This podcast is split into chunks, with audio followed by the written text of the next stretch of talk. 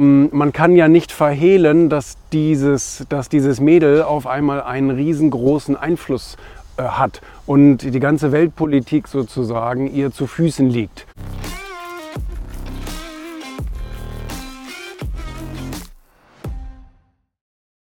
Ich bin wirklich schockiert. Also das, äh, das hat mich echt erstaunt. Wir haben ja in der, in der aktuellen Ausgabe vom Erfolgmagazin auch einen Bericht über die Greta Thunberg ähm, oder Greta Thunfisch, wie sie von einigen genannt wird. Und ähm, weil wir haben in der Redaktionskonferenz überlegt, was können wir ins nächste Heft reinpacken und dann sagte Martina, Mensch, ja, wollen wir nicht auch mal was über Greta schreiben? Die beeinflusst gerade die ganze Welt und da stimme ich zu. Ähm, ob man das jetzt mag oder nicht, ist, ist alles in Ordnung. Also jeder kann seine eigene Meinung haben und du kannst Klimaschützer oder Klima, Klimagegner sein oder Leugner oder was weiß ich, du, was, was, was weiß ich, du willst.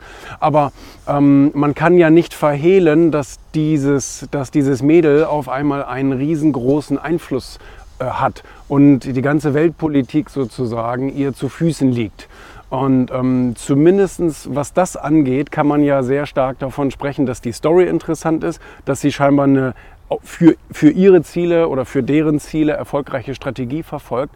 Und jetzt haben also Leute, als wir das gepostet haben, dass sie da jetzt also im aktuellen Heft ist, kamen sofort nicht nur negative Kommentare, ich kotze auf den Tisch und all sowas, ähm, sondern es haben auch ganz viele Leute unseren Kanal verlassen. Und das fand ich schon wirklich erschreckend. Also das wäre so, als wäre ein Haar in der Suppe und man gießt die ganze schöne Suppe weg.